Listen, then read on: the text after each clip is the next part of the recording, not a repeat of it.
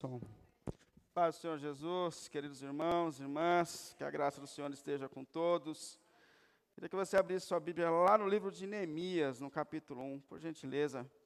Neemias, capítulo 1, a gente lê a partir do versículo 1.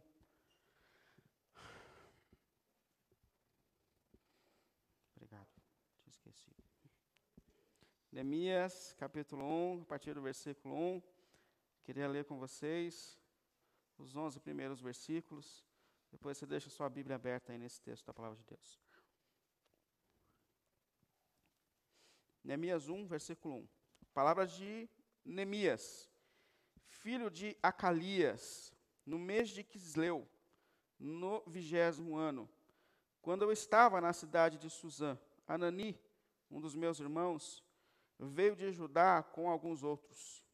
E eu lhes perguntei acerca dos judeus que restaram, os sobreviventes do cativeiro, e também sobre Jerusalém. E eles me responderam: aqueles que sobreviveram ao cativeiro e estão lá na província passam por grande sofrimento e humilhação. O muro de Jerusalém foi derrubado, as suas portas foram destruídas pelo fogo. Quando ouvi essas coisas, seitei-me e chorei. Passei dias lamentando-me, jejuando e orando ao Deus dos céus. Então eu disse: Senhor, Deus dos céus, Deus grande e temível, fiel à aliança e misericordioso com os que te amam e obedecem aos teus mandamentos. Que os teus ouvidos estejam atentos aos, e os teus olhos estejam abertos para a oração que o teu servo está fazendo diante de ti, dia e noite, em favor dos teus servos, o povo de Israel. Confesso os pecados que nós, os israelitas, temos cometido contra ti. Sim, eu e o meu povo temos pecado. Agimos de forma corrupta e vergonhosa contra ti. Não temos obedecido aos seus mandamentos, aos decretos e às leis que deste ao teu servo Moisés. Lembra-te agora do que disseste a Moisés, teu servo. Se vocês forem fiéis, se vocês forem infiéis, eu os espalharei entre as nações mas, se voltarem para mim, obedecerem aos meus mandamentos e os puserem em prática, mesmo que vocês estejam espalhados pelos lugares mais distantes debaixo do céu, de lá eu os reunirei e os trarei para o lugar que eu escolhi para estabelecer o meu nome. E estes são os seus servos, o teu povo. Tu os resgataste com o teu grande poder e com o teu braço forte. Senhor, que os teus ouvidos estejam atentos à oração desse teu servo e à oração dos teus servos que têm prazer em temer o teu nome. Faze com que hoje esse teu servo seja bem-sucedido. Conceda-lhe benevolência deste homem. Nessa época, eu era o copeiro do rei. Diante da palavra do Senhor, queria te convidar esse momento para orarmos a Ele.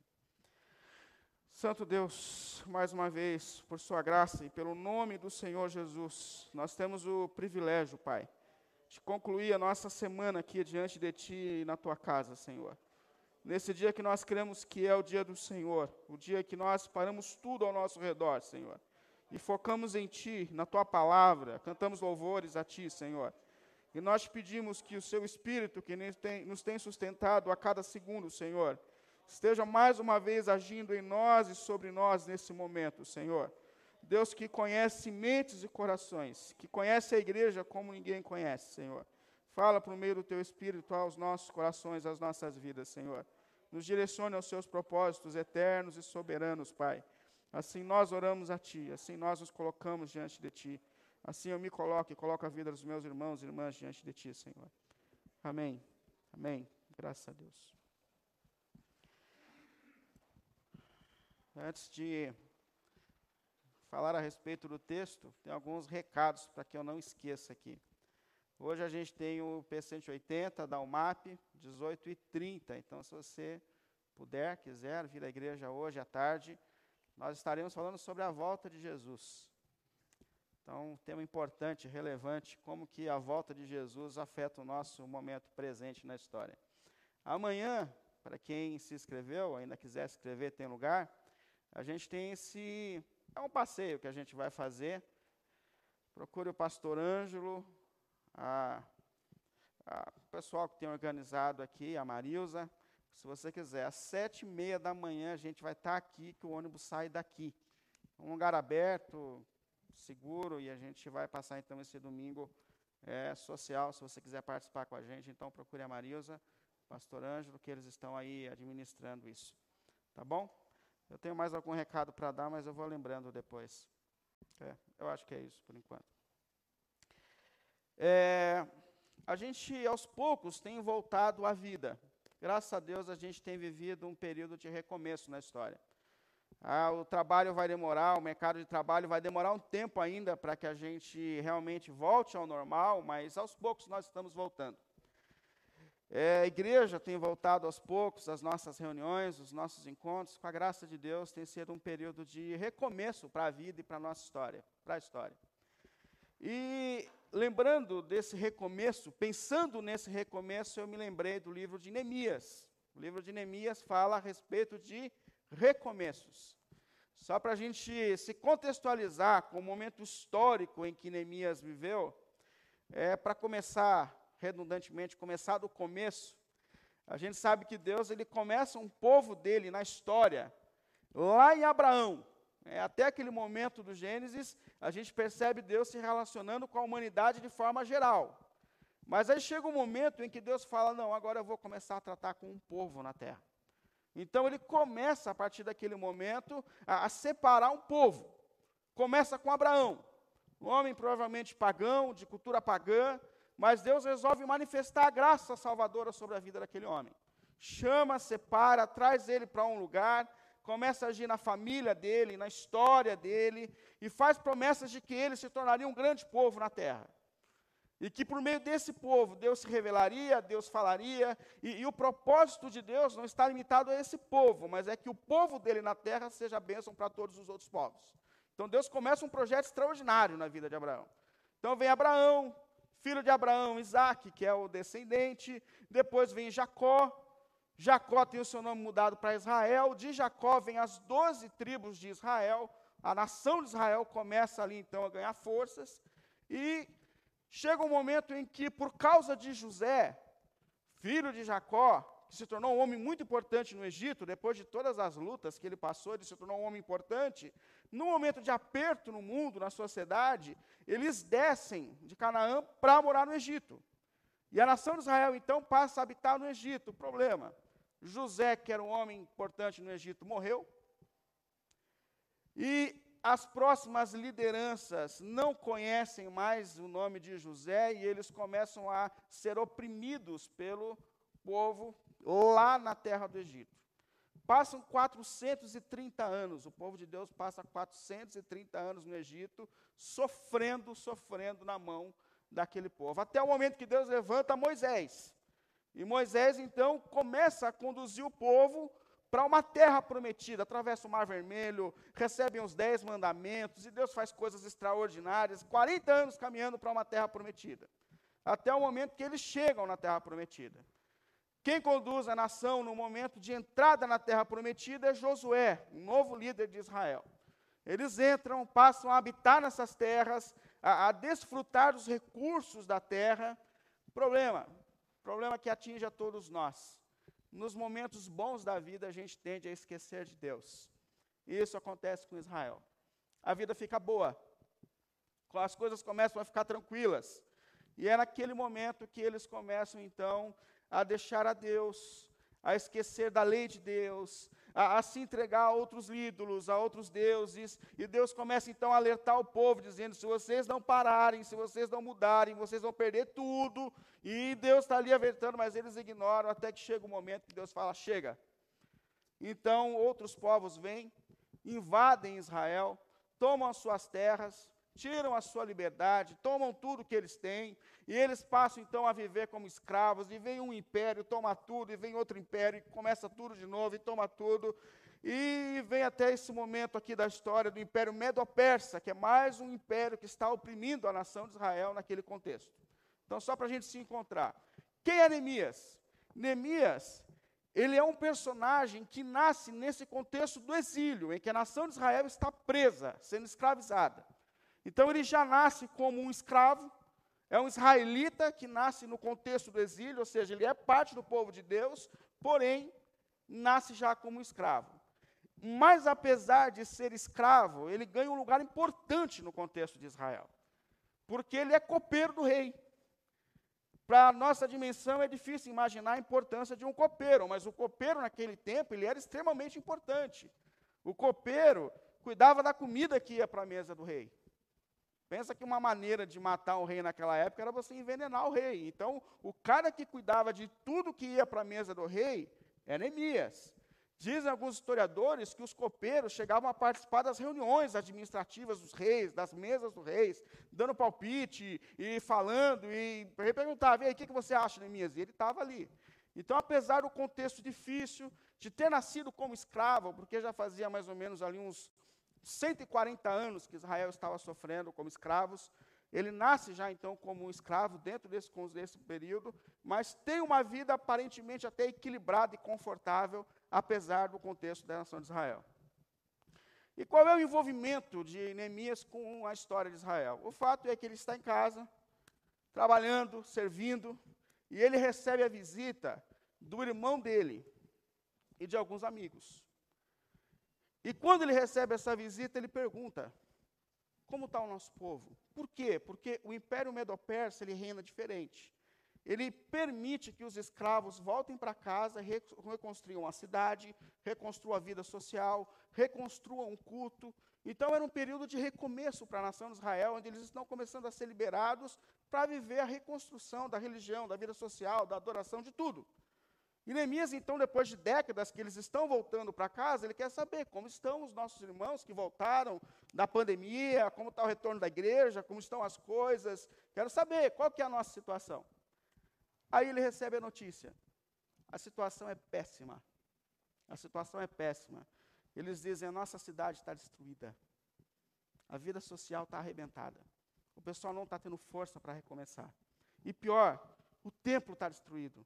Naquele contexto, o templo ele tinha uma importância muito grande em relação à adoração. Então, o templo destruído é a vida espiritual destruída. A nação de Israel estava completamente destruída espiritualmente. Ele fala: os muros da cidade estão destruídos, eles dizem. O muro representava a segurança social. Sem muro, uma cidade podia ser invadida, roubada, saqueada, coisas terríveis poderiam acontecer. E aquele contexto social era terrível. O ser humano agia pior ainda, como bicho.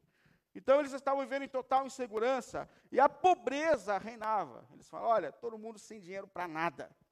Esse negócio acabou com o nosso dinheiro, acabou com o nosso, acabou com o nosso recurso. Estamos sem nada, limpou a gente. E ele fala que quando ele escutou essas informações a respeito da situação do povo no retorno, naquele momento ele se desmanchou em lágrimas. Ele sentiu a dor do povo. Saber que o povo estava naquela situação foi uma facada para Neemias. Ele ficou cortado no meio com aquilo. Olha, e quem dera que em nós também seja gerado esse coração sensível como o coração de Neemias. É, de pessoas que olham para o sofrimento, para a dor, para as consequências pós, na pós-pandemia e que se solidarizam com o contexto que nós estamos vivendo. Porque uma pessoa sensível como Neemias, muitas vezes é o agente de reconstrução do mundo, da igreja e da sociedade. Pessoas que não ignoram o caos, as dores, são as pessoas que são usadas por Deus na reconstrução da vida, da sociedade, da igreja. E, e isso que acontece. Neemias é a pessoa usada por Deus para conduzir a nação de Israel a viver um recomeço. Por isso que eu queria olhar para você, pra, com você, para algumas atitudes de Neemias diante daquele momento que ele estava vivendo, que fazem, que, que, que o colocam na mão de Deus para que ele seja um agente de reconstrução, para que a história seja renovada em Israel e como ele pôde viver esse momento e como nós também podemos viver momentos de reconstrução. Talvez a nossa família, talvez a nossa caminhada espiritual, talvez a nossa vida emocional. Como nós podemos viver momentos de reconstrução na nossa história e na nossa vida. E a primeira atitude de Neemias, a primeira, e a qual eu queria falar hoje, a primeira atitude de Neemias foi colocar-se diante de Deus em oração. Primeira atitude diante da má notícia, colocou-se diante de Deus em oração. Se você olhar de novo aí o versículo 4 do texto que nós lemos, ele diz assim, ó: Quando eu ouvi essas coisas, quando eu ouvi essas coisas, eu sentei e chorei. Primeiro, eu senti a dor do povo. Passei dias, ele disse, dias, jejuando e orando ao Deus dos céus. Incrível isso. A primeira atitude de Neemias diante, da, diante do caos, diante do sofrimento, diante do momento que ele precisa tomar uma decisão, foi se colocar diante de Deus em oração. Oração. O primeiro passo diante de qualquer decisão, o primeiro passo diante do medo, o primeiro passo diante dos momentos difíceis da vida é a, é a oração. É a oração. E, eu acho incrível a oração de Neemias, porque se você prestou atenção na leitura, ou se você quiser ler de novo depois, mostra que a oração de Neemias não é uma intenção de, de fazer Deus ir lá e arrumar a situação. Senhor vai lá e dá um jeito. Não, não. A oração de Neemias é me dê clareza, Senhor, me dê clareza sobre como eu posso ser uma ação do Senhor na vida do povo. Me dê clareza, age em mim, na minha história, para que eu possa ser um agente na história. É, é muito incrível isso, quando, quando, quando, a gente percebe que a oração de Neemias é para que Deus dê clareza a ele a respeito de quais atitudes ele deve tomar e como ele deve se posicionar diante do momento das circunstâncias que ele está vivendo. Aí eu queria aqui olhar para quatro qualidades da oração de Neemias que colocam ele como um agente de transformação no mundo e na história. A primeira, Neemias é uma pessoa que ora perseverante, de forma perseverante. Sabe que perseverar é persistir, é continuar, mesmo diante dos desafios. A Bíblia traz o contexto da perseverança muito de um atleta é que começa ali os exercícios e não dá certo, e ele faz de novo, e ele faz de novo, até que ele começa a ser transformado, o corpo começa a ser transformado. Isso exige disciplina, tempo, alimentação. É, é isso, perseverança é isso. E a primeira qualidade da oração de Neemias é que ele ora com perseverança. Eu queria fazer uma pergunta aqui para você.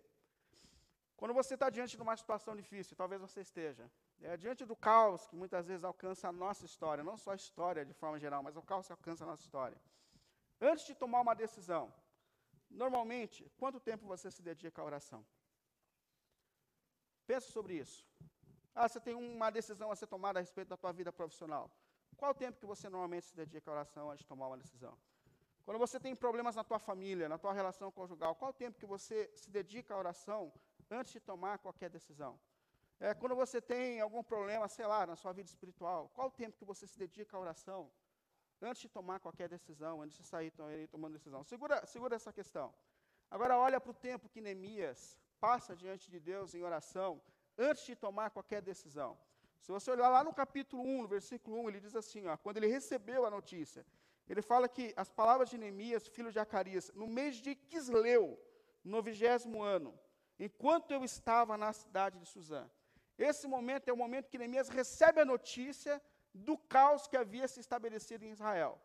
Olha o tempo agora que Neemias vai começar a tomar atitudes diante daquilo que tocou o coração dele.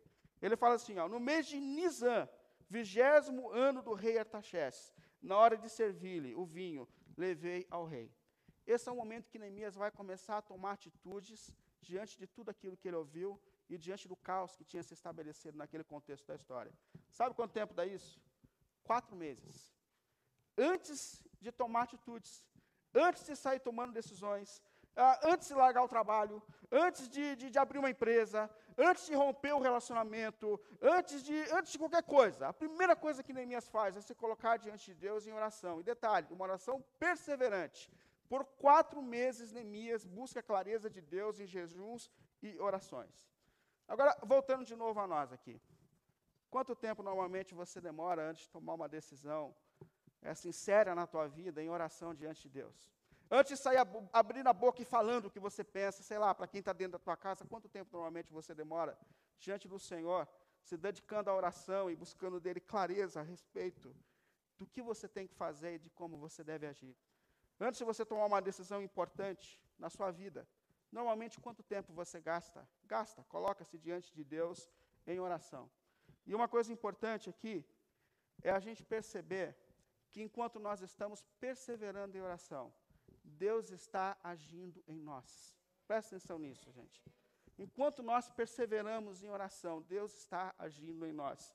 Enquanto a gente ora, Deus está dando clareza às nossas mentes e corações a respeito de quais caminhos a gente deve seguir. Enquanto a gente persiste em oração, há uma ação tremenda e profunda do Senhor na nossa vida e na nossa história. E é por isso que a primeira marca da oração, ela é uma marca de perseverança. Perseverança, ore perseverantemente, consistentemente, continuamente, porque esse é um caminho que Deus nos dá clareza e forças diante da vida. Segunda marca de alguém que ora e muda a história. É, é uma oração consciente de quem Deus é. Eu acho isso extraordinário. Porque ele fala no versículo 5, orando ao Senhor, ele fala, Senhor dos céus, ou seja, tu és o Senhor dos céus e da terra. O Senhor é tremendo, Senhor. Ele fala ainda, ele fala assim, grande e temível Deus. Percebe que esse temor de Deus tem faltado para a nossa geração? E ele fala mais, ele fala fiel misericordioso, porque apesar da sua grandeza, apesar da sua glória, a, apesar de quem tu és, o Senhor é o Deus que toca a nossa vida, fiel, grandioso. E uma das coisas que faltam a nós, principalmente nesses tempos, é, é a consciência de quem nós estamos buscando em oração. Percebe como a gente tem, por vezes, faltado é, com essa reverência diante do Senhor? Quem é o Senhor? A glória do Senhor, o lugar que o Senhor está ocupando. É esse, esse, temor natural que devia surgir em nós, quando a gente fala na oração do Pai Nosso, primeira coisa que Jesus ensinou a gente a dizer, Pai, santificado seja o teu nome, tu és santo, Senhor, tu és santo. Nós estamos nos colocando diante de Deus que é santo, santo, santo. Isaías foi transformado quando ele viu, naquele momento de caos de Israel, o rei morreu, todo mundo começa a ficar apavorado, mas ele fala: Eu vi o Senhor.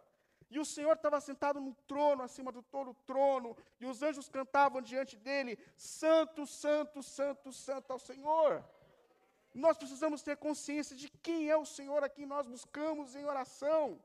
Quando João começa a ficar apavorado diante do caos, Deus, o Senhor não vem. E João está lá no final do primeiro século, e as coisas começam a acontecer, e o desespero começa, e Jesus aparece para ele glorificado, falou, João, João eu estou aqui, eu sou o Senhor, eu sou o Senhor da história, eu sou o Senhor da história da igreja, eu sou o Senhor da tua história. Não fica apavorado, João, eu já sei do final. Suporte o meio. E por vezes tem faltado a nós a consciência de quem nós estamos buscando em oração, que Ele é o Senhor que está sentado no trono. E essa consciência de que o Senhor é traz paz para o nosso momento presente. O fato de que o Senhor está no trono é o que transforma o nosso momento presente. Segundo, terceiro, humildade diante de Deus nas nossas orações. Eu acho maravilhosa a humildade de Neemias, porque ele fala assim no versículo 6: Senhor, que os teus ouvidos estejam atentos e os teus olhos estejam abertos para a oração que o teu servo está fazendo diante de ti, de noite, em favor dos teus servos, o povo de Israel. Aí ele fala assim: ó, confesso os pecados que nós, olha isso, confesso os pecados que nós, os israelitas, temos cometido contra ti. Sim, eu e o meu povo, nós temos pecado. Eu não sei o quanto isso faz parte da sua oração. A confissão das nossas fraquezas, a consciência de que nós não somos nada, que nós não somos merecedores de nada, de que tudo que Deus faz por nós e quando faz é graça, é misericórdia, é bondade de Deus. É graça. Senhor, nós somos pecadores, Ele está dizendo. Inclusive, ele está dizendo isso que a gente está vivendo nesse momento da história, a opressão, a bagunça na sociedade, a desordem na religião, isso é consequência porque nós viramos as costas para ti. Nós ignoramos os seus propósitos, nós abandonamos a sua lei. Nós viramos as costas para os seus propósitos. Ele fala assim: ó, mas apesar disso, Senhor, apesar disso, lembra, esses seus servos, o teu povo, que tu resgataste com grande poder e forte braço, braço forte. Ou seja, nós não somos nada, Senhor. Primeiro, nós somos servos. Infelizmente, muita gente não tem consciência disso. Nós somos servos diante de Deus. Nós não temos direito de nada. Nós estamos aqui pelo sangue do Cordeiro derramado na cruz. Nós não merecemos nada. Nós nos aproximamos pela graça de Deus, pela cruz de Cristo. É, e fomos resgatados, ele fala. Isso é, resgatados hoje, nós, nesse conceito, resgatados pelo sangue de Jesus. Ou seja, há, há, uma atitude de misericórdia aqui, de quem sabe que não tem o direito de estar ali. E ele está dizendo, Senhor, sabe por que a gente está vivendo isso? Consequência, nós te abandonamos, nós abandonamos os seus propósitos, nós abandonamos a sua vontade, a gente tem vivido de qualquer jeito, a gente abandonou a igreja, a gente não ora, a gente não guarda o mandamento. É, é isso aí, Senhor. Ele está dizendo. Eu não sei o quanto isso faz parte da sua oração. Mas na minha, todas as vezes, a primeira parte do checklist da oração é começar falando a respeito de mim mesmo. Do quanto eu preciso superar as minhas fraquezas, os meus pecados, as minhas palavras. E isso aqui é algo nítido na oração de Neemias e na oração que muda a história, porque essa oração muda a nossa história. Diante dele nós temos consciência de quem nós somos, mas diante dele nós somos transformados. Nós somos transformados. Além dessa humildade, mais um traço aqui, aliás, o último que eu queria colocar, é a confiança, a confiança na misericórdia de Deus sobre as nossas vidas. Apesar de saber que nós somos pecadores, miseráveis, indignos, ele, olha, ele ora a Deus dizendo assim, versículo 8 e 9: Lembra-te agora do que disseste a Moisés. Senhor, lembra do que o Senhor disse a Moisés lá no passado, o teu servo. Se vocês forem infiéis, eu os espalharei entre as nações, mais, mais, tem um mais aqui. Se se voltarem para mim, se obedecerem os mandamentos, se se puserem em prática, mesmo que vocês estejam espalhados pelos lugares mais distantes debaixo do céu, de lá eu os reunirei e os trarei para o lugar que escolhi para estabelecer o meu nome. Lembra que o Senhor é um Deus misericordioso. Lembra que o Senhor de fato disse para a gente, Senhor, que se nós nos desviássemos, se nós o abandonássemos, nós teríamos a nossa vida um caos. Mas o Senhor nunca deixou, deixou de dizer para a gente que se nós voltássemos arrependidos, o Senhor restauraria a nossa vida e a nossa história. Isso é extraordinário, isso é extraordinário. E Neemias continua dizendo assim: Deus misericordioso que promete restauração, mas o Senhor disse, Senhor, o Senhor disse sobre nós: se vocês voltarem para mim, se vocês obedecerem os meus mandamentos e os puserem em prática, mesmo que vocês estejam espalhados pelos lugares mais distantes do céu, de lá eu os reunirei, diz. Eu restabelecerei, eu restaurarei, trarei para o lugar que escolhi. De lá eu restaurarei, a vida de vocês. E aqui eu acho mais uma vez extraordinário, porque não é mágica o que Deus propõe é reposicionamento diante da vida. Ele fala: se vocês obedecerem, colocarem a minha, minha vontade em prática, presta atenção nisso. Ele fala: se, se vocês tiverem um reposicionamento espiritual, se vocês voltarem para mim, para minha lei, para minha vontade, se vocês romperem com o pecado, Deus está dizendo, eu estou dizendo que eu vou restaurar a tua vida, eu vou restaurar a tua história, eu vou restaurar a tua família, eu vou restaurar a tua vida espiritual. Deus está dizendo isso. Se houverem reposicionamentos, eu vou restaurar a tua história. Esse Deus que se manifesta de fato, trazendo restauração à nação de Israel, é o Deus que se manifesta sobre a nossa história, trazendo restauração sobre a nossa vida, sobre a nossa história. A partir do momento que, pelo agir do Espírito de Deus em nós, e que dos posicionamentos novos que nós temos nesse recomeço, Deus nos traz novos caminhos, Deus nos traz novas esperanças, Deus restaura as nossas forças, Deus restaura famílias, Deus restaura vidas emocionais, Deus restaura todas as coisas, Deus pode restaurar todas as coisas. Diante de vidas que voltam para Ele, por meio da cruz de Cristo, Deus traz restauração plena para a nossa vida e para a nossa história. Por isso eu queria concluir chamando a algumas reflexões. Primeiro, primeiro, quais são as causas que te levam a orar hoje, agora? Que vem assim na sua mente, eu preciso orar em relação a isso, por causa disso. O que, é que te leva à oração hoje, agora? Agora deixa eu fazer a segunda pergunta. Você já orou o suficiente a respeito disso? Você já intercedeu o suficiente? Pensa que Neemias passa quatro meses em jejuns e orações diante do Senhor antes de tomar qualquer atitude. E mais do que isso, lembra de uma coisa muito importante. Deus está agindo em você enquanto você ora. Portanto, não pare de orar. Deus está preparando você enquanto você está de joelhos. Deus está transformando a tua vida. Uma das coisas mais extraordinárias que eu aprendi nos últimos meses da minha vida, isso não foi longe, não, agora, agora, nos últimos meses, é que o mais importante não é o que Deus vai fazer através de mim, mas o mais importante é o que Deus está fazendo em mim. Isso acalmou meu coração. O mais importante é o que Deus está fazendo em mim. Então, me interessa a causa. Eu queria que você pensasse. Mas não para de orar, persiste em oração. Deus está agindo em você enquanto você está orando. Deus está preparando você enquanto você está orando. Não desista disso. Mas quem sabe, assim como foi para Israel, esse não é um momento de confissão para você, de rompimento com pecados, de reposicionamento diante de Deus, da lei de Deus, da vontade de Deus. Quem sabe hoje não é um dia que Deus está te chamando de volta, como Deus chama Israel. Volta para mim, volta para os meus propósitos. Volta para a minha lei, volta a viver segundo a minha vontade, deixa eu reconstruir a tua história, deixa eu reconstruir a tua vida. Na certeza que esse Deus que há de reconstruir Israel é o Deus da nossa vida, é o Deus da nossa história. Que pela cruz nos dá um novo começo, mas que também nos dá poder para reviver recomeços eternos da nossa caminhada.